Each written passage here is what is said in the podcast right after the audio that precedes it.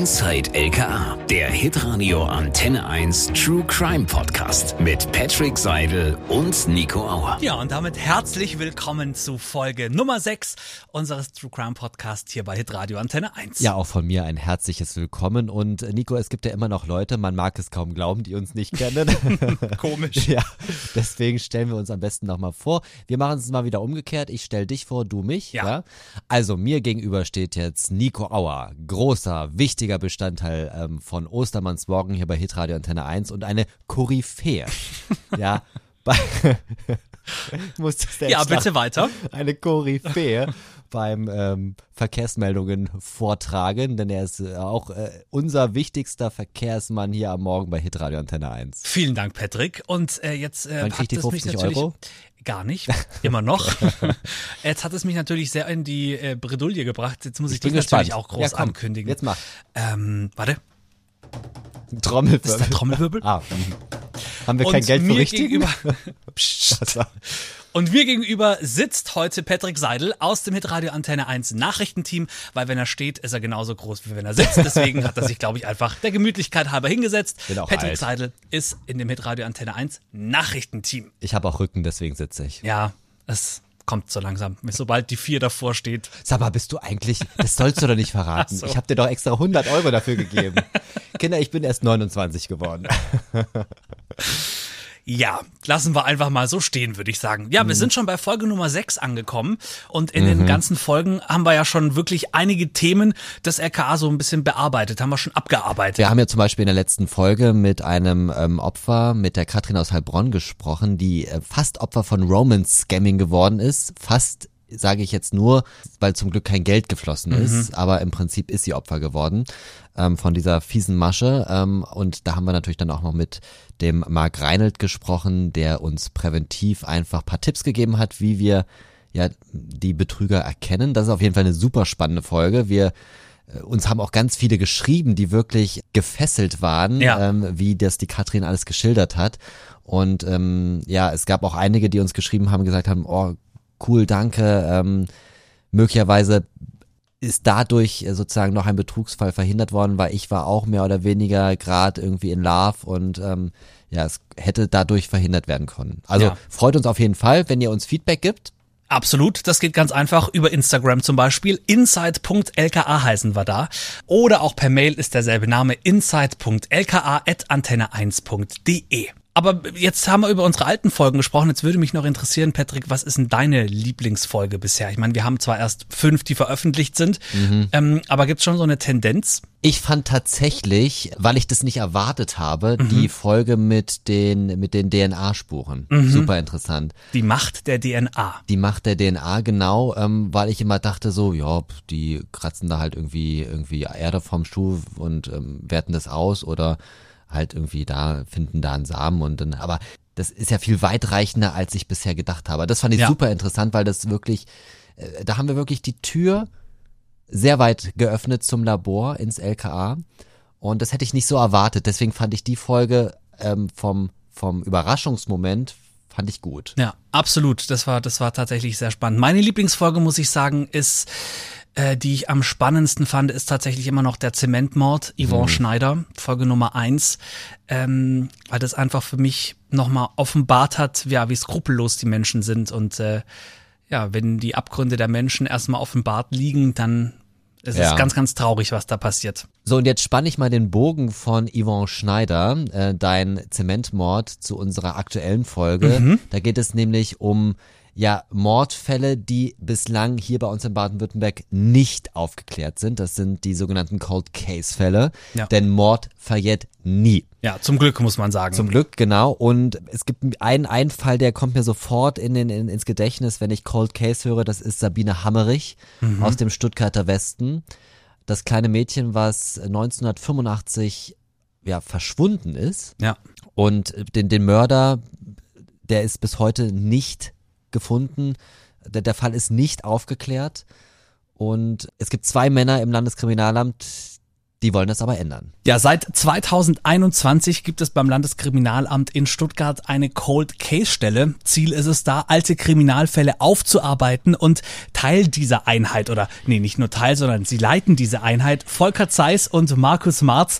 Herzlich willkommen. Schön, dass Sie wieder da sind, Herr Zeiss und Herr Marz an Sie. Vielen Dank, dass Sie heute auch hier sind. Ja. Herzlich willkommen. Guten Tag jahrzehntelange Fälle wieder aufzuarbeiten. Ich stelle mir das tatsächlich alles andere als einfach vor. Herr Marz, jetzt erstmal die Frage, wann wird ein Fall denn zum Cold Case Fall? Ja gut, grundsätzlich verbleiben die Fälle beim Regionalpräsidium. Die haben auch die Zuständigkeit im Land Baden-Württemberg. Wir haben momentan 13 Regionalpräsidien und die verfahren und die verwalten die und es wird dann zu einem Cold Case, wenn keine Ermittlungsansätze mehr da sind. Also am Anfang haben wir eine Sonderkommission, dann wird irgendwann, wenn die Ermittlungen weitergehen, wird es dann halt irgendwann in die, man nennt es in die allgemeine Ablauforganisation übergehen. Da wird es halt dann verwaltet. Und wenn man dann merkt, man hat keine Ermittlungsansätze mehr, dann wird es irgendwann nach einer gewissen Zeit, es gibt keinen bestimmten Zeitraum zum Cold, Cold Case. Mhm. Und es gibt parallel dazu natürlich eine Regelung, wo die viel früher schon, und zwar wenn die Soko aufgelöst wird, müssen die nach unserer Konzeption, müssen die gewissen Standards dann schon anlegen, sodass es dann eigentlich ein fließender Übergang ist, wo wir dann schon eingebunden werden und den Fall eigentlich dann aus unserer Sicht schon begleiten. Das heißt also, ein, ein Fall, der nach fünf Jahren noch nicht oder da, wo es keine neuen Ermittlungsansätze gibt, der kann auch zum Cold Case Fall werden. Ja, das ist richtig. Weil bislang dachte ich immer, so habe ich es immer wahrgenommen, dass es immer so richtig alte Fälle sind, also aus den 80ern, 90ern. Nein, also wir haben im Prinzip so ein sag mal, bei uns Fälle, wir haben im Land Baden-Württemberg so circa insgesamt, können wir nachher noch drauf eingehen, gewisse Fallkategorien. Fall, äh, und wir haben da insgesamt circa 500 Fälle. Und die gehen vom Zeitraum von 1946 bis, sagen wir, circa 20, oh, 2020. 46. Alle Fälle, wo uns gemeldet werden, die dokumentieren die. Wir sind auch so ein Bindeglied zwischen LKA und Ministerium, sodass wir natürlich auch, wenn Sie Anfragen haben, das merken wir immer wieder, ja, irgend, irgendwelche Sachen jähren sich dann kommt man auf uns zu und dann ist natürlich schon, wenn wir dann von dem Fall wissen, dass wir auch dazu Auskunft geben können. Das heißt nicht, wenn er bei uns da geführt wird, dass da auch Ermittlungen geführt werden. Aber zumindest, wir sollten von den ungeklärten Fällen wissen und auch einen Überblick haben im Land Baden-Württemberg. Wissen Sie, was der 1946 Fall ist? Ich meine, dass es im Zusammenhang war, ein Fall auch noch äh, im Zusammenhang mit Kriegsgeschehen, wo kurz nach Kriegsende war, der dann danach erschossen wurde. Jemand und dann, mhm. also von unbekannten Tätern, der aber da kurz nach Kriegsende erschossen wurde. Mhm. Und da ist es auch schwierig, das merken wir auch, Akten noch zu finden. Ja, mhm. Also wir haben da auch unsere Anlaufstellen, auch im Staatsarchiv, wo die Akten aufbewahrt werden, wo man auch recherchieren kann. Da gibt es mehr oder weniger Akten da dazu. Aber wie gesagt, wir erheben dann halt die Grunddaten, soweit es uns noch zugänglich sind und nehmen die. Wir haben eine Gesamtliste, die wir führen, wo wir einfach dann auch Auskunft geben können innerhalb der Polizei und den Ministerien, wie die Lage ist im Bereich ungeklärter Tötungsdelikte. Aber wie ist es denn jetzt zum Beispiel in diesem Fall? Also ich sag mal so, 1946, da ist ja relativ wahrscheinlich, dass der oder die Täter, Täterin gar nicht mehr leben. Also macht es dann überhaupt noch Sinn, überhaupt zu ermitteln? Ich meine, klar, Mord verjährt nie, aber Nein. das ist natürlich nicht die Priorität eins dann wahrscheinlich, genau, oder? da geht es auch nicht jetzt nicht darum, dass man da jetzt ermittelt, sondern wie gesagt, nur die, wenn wir den Fall einfach kriegen und der uns noch übermittelt mhm. wurde, weil der einfach ein gewisser Aktebestand noch da ist, dann nehmen wir der auf. Aber das ist jetzt nicht da, dass wir sagen, den müssen wir noch ermitteln, mhm. sondern wir schauen schon, wo gibt es, wie Sie selber sagen, wo ist noch ein, der, die Möglichkeit da, einen Täter zu ermitteln. Mhm. Aber prinzipiell gilt ja immer, es, so wie wir vorhin gesagt haben schon, es gibt, sind immer Opfer. Mhm. Ja, aber äh, dieser Fall, äh, in dem 1946 eine Schusswaffe zum Einsatz kam, kann auch theoretisch heute noch zur Klärung führen, wenn man eine Waffe findet, die zu der damaligen Waffe passt. Mhm. Und dann kommt es auch immer darauf an, wenn man mit den heute, heutigen wissenschaftlichen Methoden eine tatrelevante Spur findet, kann es durchaus auch sein, dass man einen bisher Tatverdächtigen ausschließen kann. Ja, und äh, von dem her gesehen sind diese äh, extrem lange zurückliegenden Fälle äh, zwar keine Priorität, aber auch eine Fingerspur aus dem Jahr 1955 von einem Sexualmord ist bei uns weiterhin in den Systemen und wenn die richtige Person dazu erkennungsdienstlich behandelt wird, kann das zu einem Treffer führen. Das heißt dann also, dass ähm, in dem Fall von 1946, den wir jetzt mal als Beispiel nehmen, nicht mehr wirklich ermittelt wird, aber er ist deshalb noch ein Cold Case, weil es sein kann, dass diese Schusswaffe jetzt auch noch Jahrzehnte später vielleicht nochmal in Zusammenhang mit einer neuen Tat dann oder mit einem neuen Fall dann in Verbindung gebracht werden kann. Es kann durchaus sein, dass die Waffe aufgefunden wird, ganz einfach äh, beim Ausräumen von einer alten Bühne, ja, oder aber möglicherweise bei einer anderen Tat äh, verwendet wird. Und dann kann das doch durchaus noch zu einer Zusammenführung von Waffe mit Tat führen. Hm, okay. Ja, die gut. Spuren bleiben, ja, die haben wir. Ja. Und in der Regel sind diese Fälle auch äh, durchermittelt, ja, dass man jetzt aktuell keine Spuren hat, die man untersuchen muss, aber diese Spuren sind eingestellt ja, im System und stehen für Vergleichszwecke zur Verfügung. Und nach was werden jetzt solche Fälle priorisiert? Also ich meine, klar, zum einen natürlich, Sie haben es gerade gesagt, Herr Marz, wo noch eine Wahrscheinlichkeit steht, einen möglichen Täter oder Tätergruppe, wie auch immer, eben ausfindig zu machen. Aber gibt es da noch irgendwie andere, sag ich mal, Sachen, wo, wo eine Priorisierung eine Rolle spielt?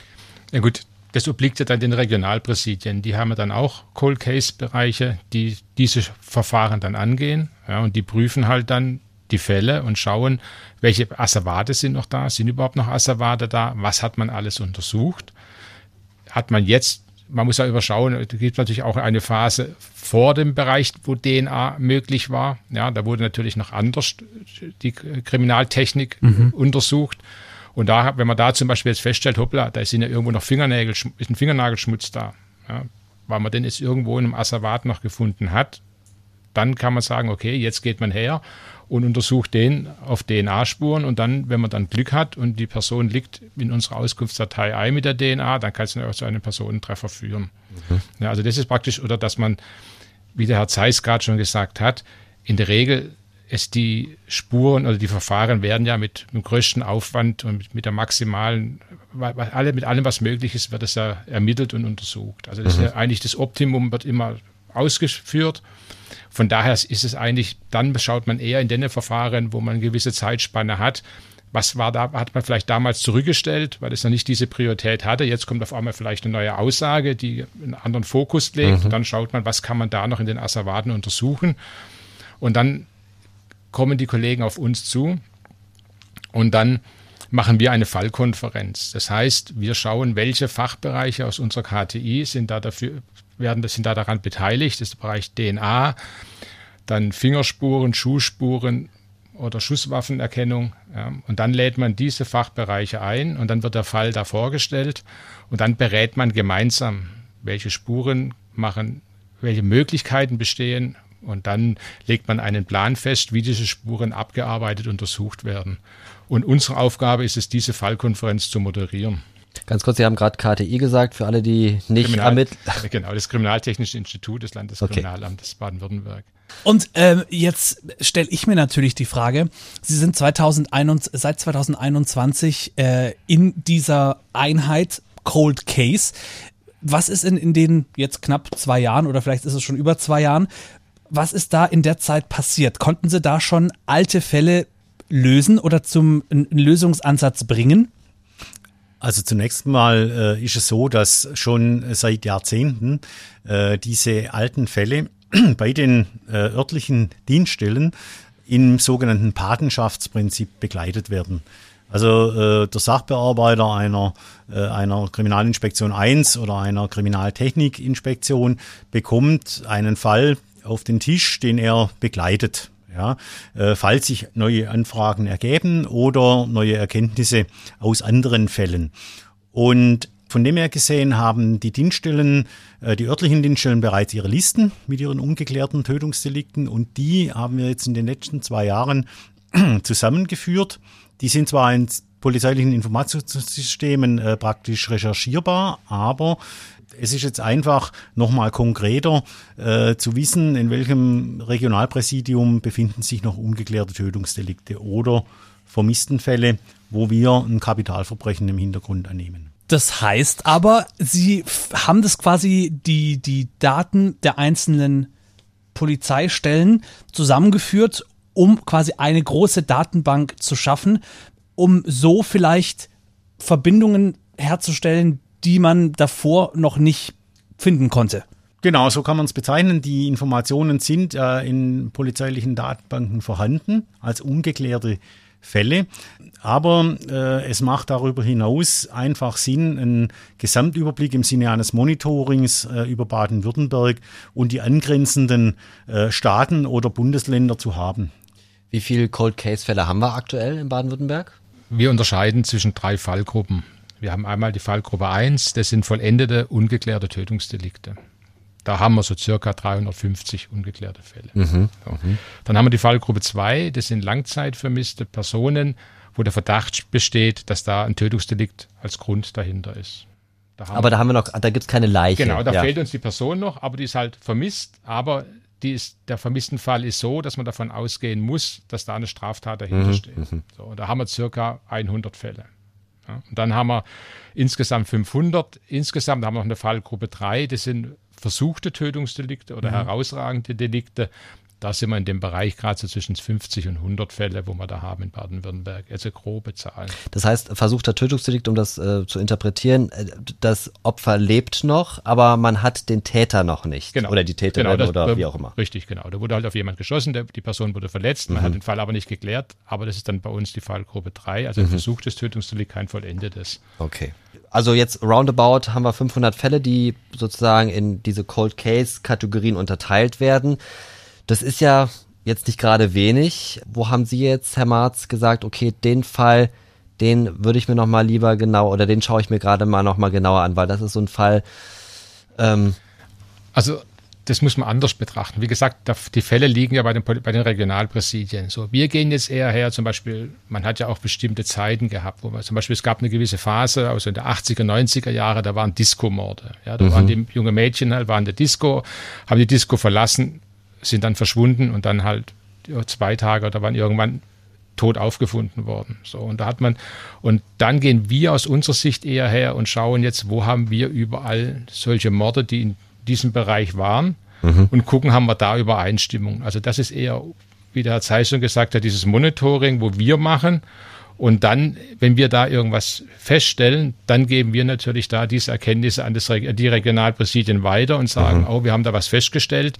Dieser Fall könnte zum Beispiel mit dem anderen Präsidium übereinstimmen, weil wir da gewisse Parameter haben, wo wir sagen, die sind deckungsgleich. Das heißt also, Sie schauen nochmal mit einem anderen Schrägstrich neuen Blick auf so einen Fall und teilen das dann sozusagen den Regionalpräsidien mit einfach sozusagen als Objekt Zwischeninstanz. Zwischeninstanz, ja. ja. Wir gehen halt eher so eine Makroperspektive drüber. Ja. ja. wir haben auch, es gibt, man muss auch sehen, die Täter kennen ja keine Grenzen in dem Sinne, sondern mhm. wir haben ja auch reisende Täter. Das heißt, wir schauen natürlich, wir tauschen uns natürlich auch mit unseren anderen Kollegen von den anderen LKS aus wo wir uns auch regelmäßig treffen, wo wir einfach schauen, haben wir da vielleicht Übereinstimmungen, weil es kann ja genauso gut sein, dass der Täter in Niedersachsen gemordet hat mhm. und in Baden-Württemberg haben wir vielleicht auch einen Bezug oder einen identischen Fall und dann versuchen wir natürlich da Übereinstimmungen festzustellen, tauschen uns aus und dann holen wir die Regionalpräsidien dazu, sodass man da natürlich den direkten Austausch äh, ermöglicht. Mhm. Und das machen wir natürlich, wir haben auch die Rheinschiene und das machen wir natürlich genauso dass wir uns über ein gemeinsames Zentrum, wo wir haben in Kehl, dass wir uns da mit französischen Kollegen austauschen. Oder auch der Herr Zeiss, dass er Kontakt hat, auch mit der Schweizer Kollegen. Ja, mhm. und weil wir einfach sagen, dass es da genauso Übereinstimmung gibt. Mhm. Wie sieht denn dann so Ihr Tagesablauf aus? Wie kann ich mir das vorstellen? Sie kommen morgens ins Büro, lassen sich einen Kaffee raus, setzen sich an den Schreibtisch. Was, passi was, was passiert dann, Herr Zeiss? Also im Endeffekt stehen wir im ständigen, äh, zumindest E-Mail-Kontakt mit den Kolleginnen und Kollegen im Land mhm. äh, und auch übers Land hinaus. Äh, und äh, da werden bestimmte Bedarfe an uns übermittelt, Untersuchungen von Spuren äh, oder Informationen über andere Fälle. Und äh, das führen wir dann innerhalb vom LKA zusammen, gegebenenfalls auch über andere Dienststellen in andere Bundesländer, je nachdem, wo der entsprechende Bedarf ist. Wir haben die Kontakte äh, und äh, darüber hinaus ähm, bekommen wir ja äh, Fallinformationen von den äh, Dienststellen vor Ort und äh, die verwalten wir, die, die lesen wir, äh, um einen Eindruck zu bekommen von diesen einzelnen Fallgeschehen. Ähm, wir werden auch alte äh, Informationsblätter aus äh, der Polizei aus äh, mhm. zurück, äh, bis es sie äh, so in den 60er Jahren nicht mehr gibt, stellen hier nochmal Fälle fest, ähm, auch geklärte Fälle, die vielleicht in einen ungeklärten Fall passen äh, und lassen dann den Dienststellen draußen diese Informationen zukommen. Äh, wir betreiben eine Zentralseite äh, für die Cold Case Units äh, in den Präsidien, ähm, wo wir ständig äh, im Austausch äh, über Fälle und neue Untersuchungsmethoden ähm, stehen, äh, damit wir möglichst alle auf dem, auf dem gleichen Informationsniveau sind. Und bekommen Sie dann schlussendlich mit, ob das, was Sie den einzelnen ähm, äh, äh, Stellen dann zuspielen, ob das zum Erfolg führt? Ja, auf jeden Fall. Also es ist da äh, keine Einbahnstraße, sondern es ist vielfach ein Hin und Her, äh, wie es äh, schon von Markus erwähnt wurde. Äh, Im Endeffekt die Fallkonferenz, wo wenn hier Verbindungen zu anderen Fällen bestehen würde, dann auch die Kolleginnen und Kollegen dieser örtlichen Dienststelle mit in der Fallkonferenz sitzen. Also Transparenz ist alles. Ähm, wir haben in diesen Fällen nichts zu verlieren. Ähm, wir müssen die Kollegin, den Kollegen finden, ähm, der vielleicht äh, einen Zusammenhang herstellen kann. Also es gibt so ein amerikanisches äh, Sprichwort oder eine Filmszene, wo der Polizeichef sagt, wenn alles, was im Hirn äh, meiner Cops gespeichert wäre, geschrieben wäre, wären wir weiter. Mhm. Ja, und das ist unsere Aufgabe äh, Informationen zu sammeln äh, und koordiniert rauszugeben. Sie haben ja gerade schon gesagt, Sie haben ja auch ähm, sozusagen, wenn Sie das wieder rausholen, auch die, die alten Polizeifahndungsbilder mal rausgeholt. Ähm, und wenn Sie sich dann so die Spuren bzw. Beweislage anschauen, die Ihre ehemaligen Kolleginnen und Kollegen gesammelt haben, haben Sie da schon mal die Hände über den Kopf zusammengeschlagen und gesagt, oh, das ist aber, da ist aber ein großer Fehler gemacht worden. Also das hätte ich, das hätte ich so nicht gemacht. Also durch das, dass ich äh, jahrzehntelang äh, vom, von klein auf äh, in dieser Materie unterwegs war, äh, kann ich viel nachvollziehen, warum es im Endeffekt zu einer solchen oder solchen Entwicklung kam. Mhm. Ja, und man muss sich da immer in diese Zeit reinversetzen, als die Ermittlungen geführt werden es ist schnell ein Urteil gefällt äh, über Fehler oder Nichtfehler, aber da warne ich die Kolleginnen und Kollegen immer davor. Man muss sich in die Zeit reindenken, man muss sehen, wie heiß war die Spur damals, war es überhaupt heiß, um dann im Endeffekt festzustellen, und das ist in den meisten Fällen so, kann man so oder so sehen. In diesem Fall wurde sie so nicht bewertet.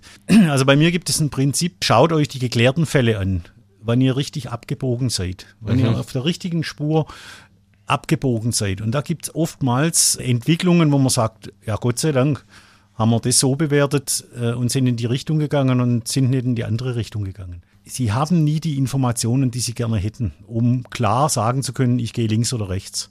Sie haben gerade Zeit gesagt. Ähm, das ist ein gutes Stichwort, denn in der Regel, in Anführungsstrichen, sage ich jetzt mal, oder das, was man auch ähm, im, Fernsehen manchmal so sieht, Cold Case-Fälle, die sind ja manchmal tatsächlich, die gehen dann in die 80er Jahre zurück, 90er Jahre. Das heißt, wir haben jetzt 2023, das heißt eine sehr lange Zeit. Dann wird dann halt manchmal noch gefragt, ähm, wer hat dieses Auto gesehen mit dem und dem Kennzeichen? Und da höre ich oft ganz die Frage, ganz oft die Frage, ja, wa wann, warum soll ich mich denn jetzt noch an einen mhm. weißen VW Kombi erinnern, der mit dem, weiß ich nicht, Pforzheimer Kennzeichen vor 40 Jahren mal die Straße abgebogen worden ist? Ähm, was, was antworten Sie, Herr Marz, darauf? Es gibt sicherlich hervorragende Zeugen, ja. Das kann auch ein Zufall gewesen sein, dass einfach an dem Tag was Besonderes war, ja, wo man sich daran erinnern kann. So gibt es, wenn man jetzt überlegt, was man oft austauscht am 11. September damals, wo die Anschläge waren. Eigentlich weiß jeder von uns noch an dem Tag, wo er war, mhm. wo er dieses wahrgenommen hat. Ja. Mhm. Und so kann hoffen wir natürlich auch drauf, dass es vielleicht den einen gibt, der sagt, Mensch, da war genau eine Situation, weil ich vielleicht, äh, weil der mich überfahren wollte oder irgendwas und und er hat aber nie von diesem äh, erfahren, dass da dahinter eine Straftat stand und einen Aufruf Ja. Und jetzt auf einmal erfährt er erst jetzt da davon, dass da eine Straftat passiert ist und dieses Fahrzeug gesucht wird. Mhm. Aber es ist natürlich auch wahnsinnig schwierig. Man darf auch nicht den Anspruch zu hoch haben an die Zeugen. Es ist unheimlich schwierig, ja, wenn man, wenn man sich selber mal überlegt, ja, man, man fokussiert sich auf irgendwas und nachher wird man genau außerhalb von dem Rahmen, wo man sich fokussiert hat, gefragt, hast du das aber auch gesehen? Und dann muss man einfach so ehrlich sein, dass die Wahrscheinlichkeit eher gering ist, ja, oder, oder dass man sich selber schwer tut. Ja.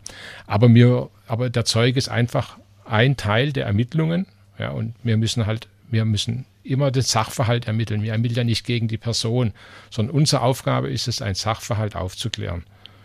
Ja, und da haben wir einen gewissen Rahmen, der gesetzlich vorgegeben ist. In diesem Rahmen nutzen wir halt diese Möglichkeiten, die der Rahmen dann vorgibt, je nach Straftat, alle Möglichkeiten aus, um da den, um, die, um den Sachverhalt aufzuklären.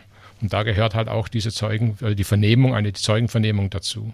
Also ich habe jetzt bewusst äh, Pforzheimer Kennzeichen gesagt und weißer Wagen, weil äh, genau so einen Fall haben wir ja aktuell. Der äh, Sabine Hammerich, vor 40 Jahren verschwunden aus dem Stuttgarter Westen, ein Mädchen.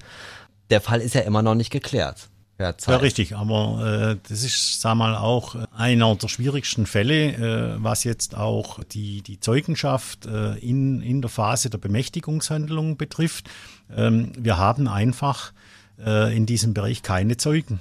Und das führt dazu, dass uns einfach die Informationen fehlen. Spekulationen verbieten sich. Wir haben dann verschiedene Fallauffassungen, an denen wir unsere Ermittlungen dann führen. Aber wie gesagt, wenn die Informationen nicht da sind, dann müssen wir mit dem leben, was wir haben. Die Sabine Hammerich ist auf dem ähm, im Stuttgarter Westen verschwunden. Ein Sexualmord möglicherweise könnte dahinter stecken, weil ja im Vorfeld ja auch schon anderes Mädchen angesprochen hat. Da fehlen ja auch das macht das wahrscheinlich so schwierig. Da fehlen auch DNA-Spuren. Ne? Also die kann man da, da, da gibt es keine Spuren, die man irgendwie neu auswerten könnte. Äh, da muss man vorsichtig sein. Ähm, ich komme noch aus einer Generation, die von äh, DNA-Spurenauswertung zunächst nichts wusste. Es war ein Quantensprung äh, in der Möglichkeit von Spurenmaterial und Spurenmengen auszuwerten. Von dem her gesehen sagen wir nie, nie, ja, mhm. was man möglicherweise noch tun kann. Aber zunächst ist alles Spekulation, auch was Sie jetzt gerade so als möglichen Hintergrund gesagt haben. Wir wissen es nicht.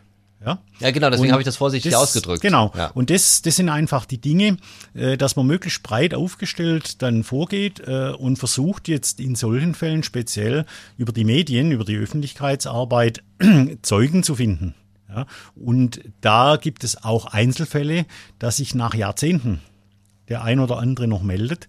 Das kann im Endeffekt tatsächlich jemand sein, der dort unterwegs war, mhm. aber eigentlich von diesem Fall nichts mitbekommen hat. Das gibt es. Ja, trotz Radio, Fernsehen äh, zur damaligen Zeit, Zeitungen, Printmedien.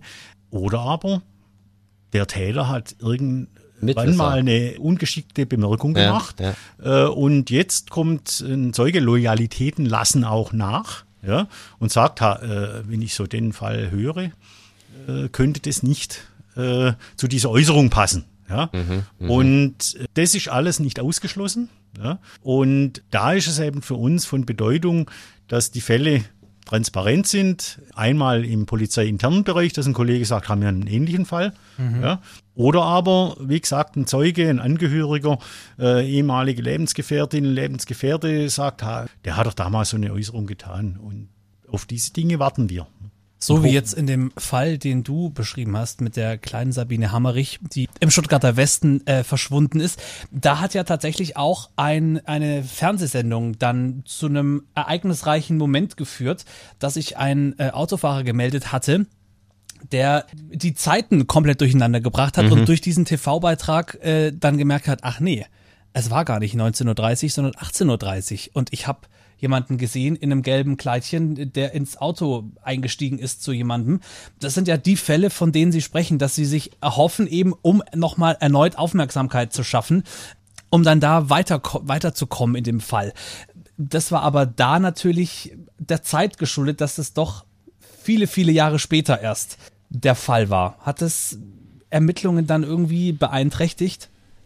Nein, äh, nicht beeinträchtigt, sondern äh, wir haben ja die Akten. Ja, wir haben im Endeffekt die Möglichkeit, diese Spur jetzt nachzuvollziehen. Man steigt dann neu ein, äh, versucht die äh, in den Kontext zu bringen mit den damaligen Informationen. Kann das passen? Wir sind im Bereich der subjektiven Wahrnehmung. Ja, und ähm, wir haben es auch schon oft erlebt, dass zufällig äh, parallele Aktivitäten ähnlicher Personen passieren. Ja, mhm. deshalb unbewertet geht man dieser Spur nach, so es noch Möglichkeiten gibt, weiterzukommen.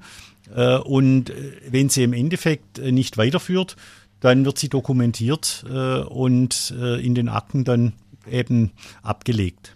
Frage an beide, vielleicht Herr Marz zuerst antworten. Wie oft kam es jetzt schon vor bei Ihnen, dass Sie nachts im Bett lagen und aufgesprungen sind und oh, jetzt habe ich eine Idee, da muss ich jetzt sofort in die Akte gucken?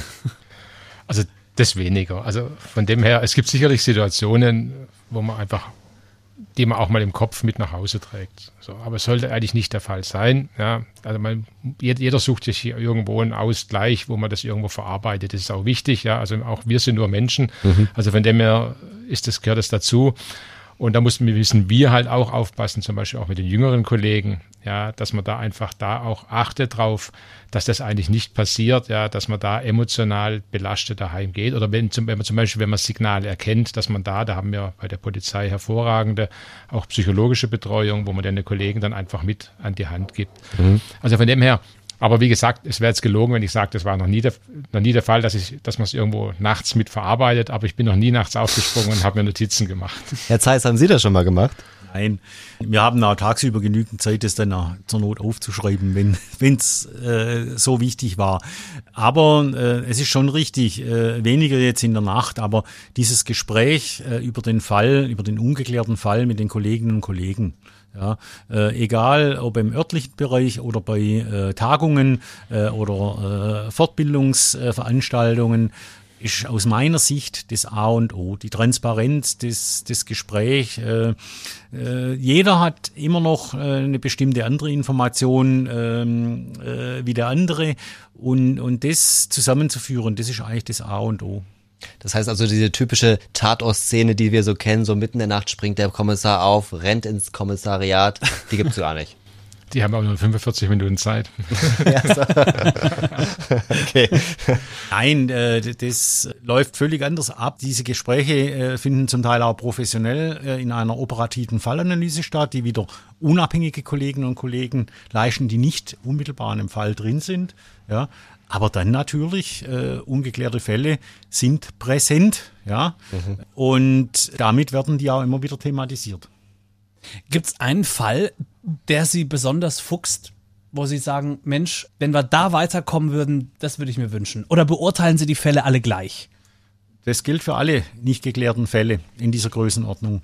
Da ist man, sag mal, immer gerne bereit, auch für viele Kollegen im hohen Alter, die jetzt schon 20, 30 Jahre ähm, pensioniert sind, wenn sie da kommen und Fragen stellen, da ist überall die Motivation und die Bereitschaft da, zu unterstützen, wo es geht. Wir haben es ja schon angesprochen, die DNA war ein Quantensprung. Ähm, es gibt ja immer wieder neue Techniken oder ja neue neue Herangehensweisen. Unter anderem jetzt auch eine ganz wirklich neue und zwar die Gesichtsweichteilrekonstruktion. Das Schönes Wort möchte ich an dieser Stelle sagen. Wer hat sich das denn ausgedacht? Erklären Sie es doch mal ganz kurz. Also was ist das? Das äh, ist keine neue Erfindung. Das gibt es äh, schon lange, dass aufgrund von äh, Knochenteilen, äh, also hier insbesondere der Schädel, so er vorhanden ist, im Endeffekt durch Anthropologen oder andere Spezialisten praktisch äh, das Aussehen äh, nachgestellt wird äh, zu Lebzeiten dieser Person. Das ist für uns ungemein wichtig, weil äh, wenn das entsprechend realitätsnah erfolgt, äh, kann man wieder im Rahmen der Öffentlichkeitsverhandlung auch eine unbekannte Tote oder einen unbekannten Toten äh, identifizieren. Und ähm, hier ist die Wissenschaft äh, auch natürlich äh, zwischenzeitlich weit fortgeschritten, vor allen Dingen im Bereich der technischen Möglichkeiten, also virtuelle Aufbereitung äh, dieses Skelettteiles äh, und dann die Umsetzung äh, über 3D-Drucker, sodass wir nicht mehr mit dem Original arbeiten müssen. Und dann können an einem äh, künstlich aufgebauten Objekt auch mehrere Kolleginnen und Kollegen arbeiten äh, und kommen vielleicht auch zu unterschiedlichen Ergebnissen. Es gibt einen Fall, da haben wir Bilder von einem mutmaßlichen Täter von weiblichen Personen, ja, die wir nicht identifiziert haben. Der sagt uns nicht, äh, wer das ist. Und äh, das geht dann an die Gesichtsrekonstruktion und die Kolleginnen und Kollegen versuchen dann äh, festzustellen, haben wir hier einen, einen Ansatzpunkt, dass äh, dieses Bild zu äh, einer äh, uns bekannten Person passt. Und das äh, sind alles Dinge, die sich im Laufe der Jahre entwickelt haben. Die Gesichtsweichteilrekonstruktion, wie gesagt, die gibt schon schon lange, aber wird aktuell im LKA gerade aber auch mit der Ausbildung neuer Kolleginnen und Kollegen im Land forciert, ja, mit diesen neuen Techniken, äh, um hier im Endeffekt bei also unbekannten Toten einen Namen zu geben. Wie viele Fälle gibt es jetzt ungefähr ähm, in diesem Bereich, wo Sie sagen, okay, da würden wir jetzt diese Gesichtsweichteilrekonstruktion anwenden? Ich muss das Wort immer ablesen, das kann ich mir nicht behalten. Ja gut, wir haben natürlich jetzt Fälle, wo, wo man Skelett gefunden hat von einer unbekannten Leiche. So, und da geht man natürlich jetzt her und gibt diesem Schädel, den man gefunden hat, ein Gesicht. Ja, und da haben wir, ich kann jetzt keine konkrete Zahl, aber sagen wir eine Zahl, die im einstelligen Bereich liegt von den Fällen, wo wir solche Fälle haben. Und da gehen wir jetzt her und die prüfen wir. Und da geben wir diesem Schädel jetzt ein Gesicht und gehen da danach dann mit diesem Gesicht in die Öffentlichkeit und sagen, wer kennt diese Person. Ja, weil momentan ist halt so, wir geben natürlich sicherlich, wir haben eine Datei, die heißt vermisste unbekannte Tote, da ist die DNA ist eingestellt, ja, aber wir haben da halt bislang, wir, man konnte es noch nicht identifizieren. Jetzt versucht man halt über diese weitere Methode jetzt einfach dadurch jemand zu finden, der sagt, jawohl, ich vermisse eine Person und die könnte Ähnlichkeit mit ihr haben und dann kriegen wir zum Beispiel mal vielleicht einen Namen und dann kann man das nachvollziehen, auch über die Verwandtschaft, ob dann die DNA passt. Und wie sicher sind denn diese Gesichtsweichteilrekonstruktionen? Also wie vergleichbar mit der, mit der tatsächlichen Person dann auf, auf einem Foto? Also wie realistisch oder wie detailgetreu oder nein, ich glaube realistisch ist tatsächlich mhm, das richtige Wort. Wie realistisch sind denn diese Rekonstruktionen? Ist es nur so ein gewisser Anhaltspunkt wie, wie irgendein Phantombild oder ist es tatsächlich, dass man sagen kann, ja, das war wirklich zum Verwechseln ähnlich. Also der Punkt ist, dass wir viele, viele von diesen Fällen noch nicht identifiziert haben und sie nebeneinander zu legen und zu sagen, aha, war ein Treffer oder mhm. nicht. Und Sie haben es schon richtig angesprochen, genauso verhält sich im Phantombild. Es gibt wirklich Menschen, die sich Gesichter merken können, die auch dem Phantombildzeichner dann äh, wirklich ähm, das Gesehene vermitteln können. Äh, aber wir müssen immer bedenken, äh, was verlangen wir von diesen Zeugen. Die haben im kurzen Augenblick eine Wahrnehmung gemacht. Eine Person oder ein Fahrzeug, ja.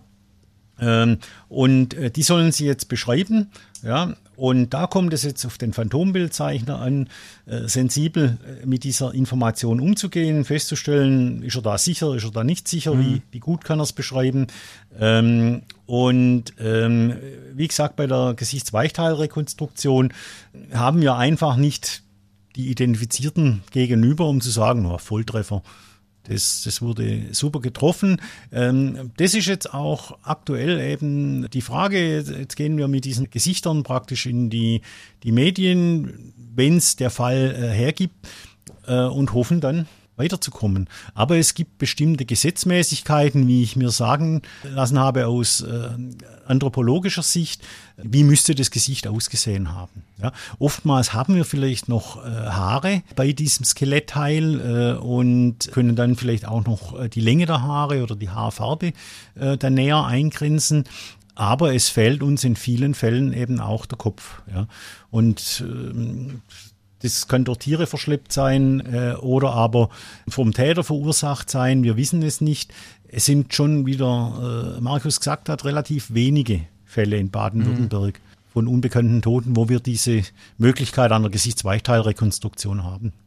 Jetzt gibt's ja bei solchen Fällen ja auch immer eine, meistens eine Sonderkommission, die hat immer so einen schönen Namen. Ich kann mich erinnern, bei dem Fall Maria Bögerl. Ne? Wir erinnern uns dran, Nico, das ist ein ja. ganz spezieller Fall für dich. Ja, begleitet mich irgendwie seit Jahren, weil ich noch genau weiß, äh, als damals äh, dass das Ganze stattgefunden hat. Die Entführung erstmal von Maria Bögerl äh, und die gescheiterte Geldübergabe die äh, markiert wurde durch eine Deutschlandflagge auf der A7.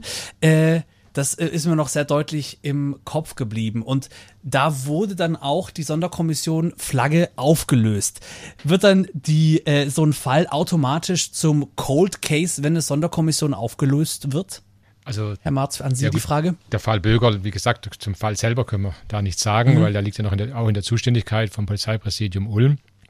Und damals war es halt einfach so, weil das ein Erkennungszeichen war in dem Fall dass halt in Deutschland Flagge gesetzt wurde, wo das Deswegen Geld auch Soko Flagge ab, abgelegt ja. werden sollte. Und da war es halt auch naheliegend. Man muss natürlich auch einen Namen wählen, der jetzt auch emotional nicht irgendwo berührt. Also man sollte keine Eigennamen nennen und von, von, der, oder von den Personen und von dem her ist es natürlich ein relativ neutraler Namen und da wurde halt damals dieser Namen vergeben. Der Fall Bögerl hat eine gewisse, sagen wir so, Spezialität, der ist halt immer noch in der Bearbeitung, also er ist noch, äh, noch kein reiner Cold Case, sondern da ist das Polizeipräsidium Ulm immer noch im Rahmen der, des, von der Kriminalinspektion 1 an den Ermittlungen dran ja, und prüft halt weiter, weil wir haben ja da auch eine, eine Unmenge an Spurenlagen, die auch damals gab. Also von dem her ist das schon ein herausragender Fall, der auch eine Dimension hat, wo es wahrscheinlich wenige Fälle gibt in Baden-Württemberg in dieser Größe. Und von dem her ist er jetzt noch nicht so, dass man sagt, es ist ein reiner Cold Case, äh, Cold Case wo, es noch, wo es keine Ermittlungsansätze mehr gibt. Ah, okay, das heißt also, Aber der Fall Maria Bögerl ist zwar, ich glaube 2010 war das, wenn ich mich äh, recht erinnere. Ja, ja. Da gibt es noch weiter äh, Ermittlungsansätze.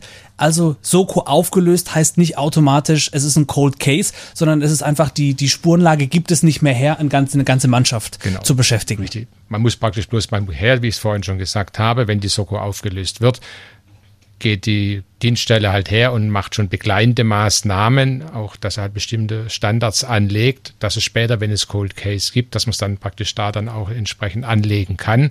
Aber der Fall an sich ist, ist, ist äh, immer noch weiter ein Ermittlungsverfahren. Und erst wenn der Staatsanwalt praktisch irgendwann sagt, ich, ich sehe jetzt keine Ermittlungsansätze mehr und in manche Fälle sagt er dann, er stellt das Verfahren vorläufig ein. Das mhm. heißt vorläufig, der kann es jederzeit wieder aufnehmen, ja, wenn es wieder Ermittlungsansätze gibt. So, und dann kann man natürlich prüfen. Und dann geht es irgendwo, und dann sind halt gewisse Vorgaben, dass die Dienststellen dann entweder, wenn äh, jetzt nicht im Fall eines Mordes, sondern wenn es halt nur, wenn im Fall eines Totschlages, wenn eine Verjährung drohen würde, dass man da dann vorher den Fall nochmal überprüft, standardisiert. Ja, oder halt dann bei uns ist es so, dann spätestens alle fünf Jahre sollte der Fall nochmal überprüft werden, ob es neue Ermittlungsansätze gibt, neue Ermittlungsmethoden, die die bisher untersuchten Asservate neue Ermittlungsansätze äh, geben würde. Und äh, jetzt äh, kommen wir mal zu, zu der Frage, die, glaube ich, auch viele brennend interessiert. Was mhm. war denn so der älteste Cold Case-Fall, der gelöst werden konnte. Wir haben 2003 äh, in Stuttgart damit begonnen, unsere Altfälle nochmal detailliert zu überprüfen. Das hat ein erfahrener äh, Kollege gemacht, der auch den Namen Katakombenkommissar bekam, weil die Akten okay. eben äh, tief im Keller waren. Ähm, Im Übrigen mein Ausbilder bei der Kriminalpolizei und äh, gute Schule also. Ein, ein sehr guter Freund. Und wir haben dann von den rund 45 Fällen in Stuttgart ähm, innerhalb von drei Jahren mal die Akten aufbereitet und festgestellt, gibt es noch Ansätze von äh, Spuren äh, oder Hinweisen. Äh, und wir konnten dann äh, 2006 einen Fall klären. Wenn wir jetzt äh, die, die Fälle nehmen, die wir heute angesprochen haben, also Sabine Hammerich, Stuttgarter Westen oder Maria Bögal, allein von der Spurenlage, wie würde da Ihre Bewertung ausfallen? Also zum Beispiel jetzt Maria Bögal, wie wahrscheinlich ist, dass wir diesen Fall irgendwann hier in den Hitradio Antenne 1 Nachrichten sagen, der Fall ist gelöst.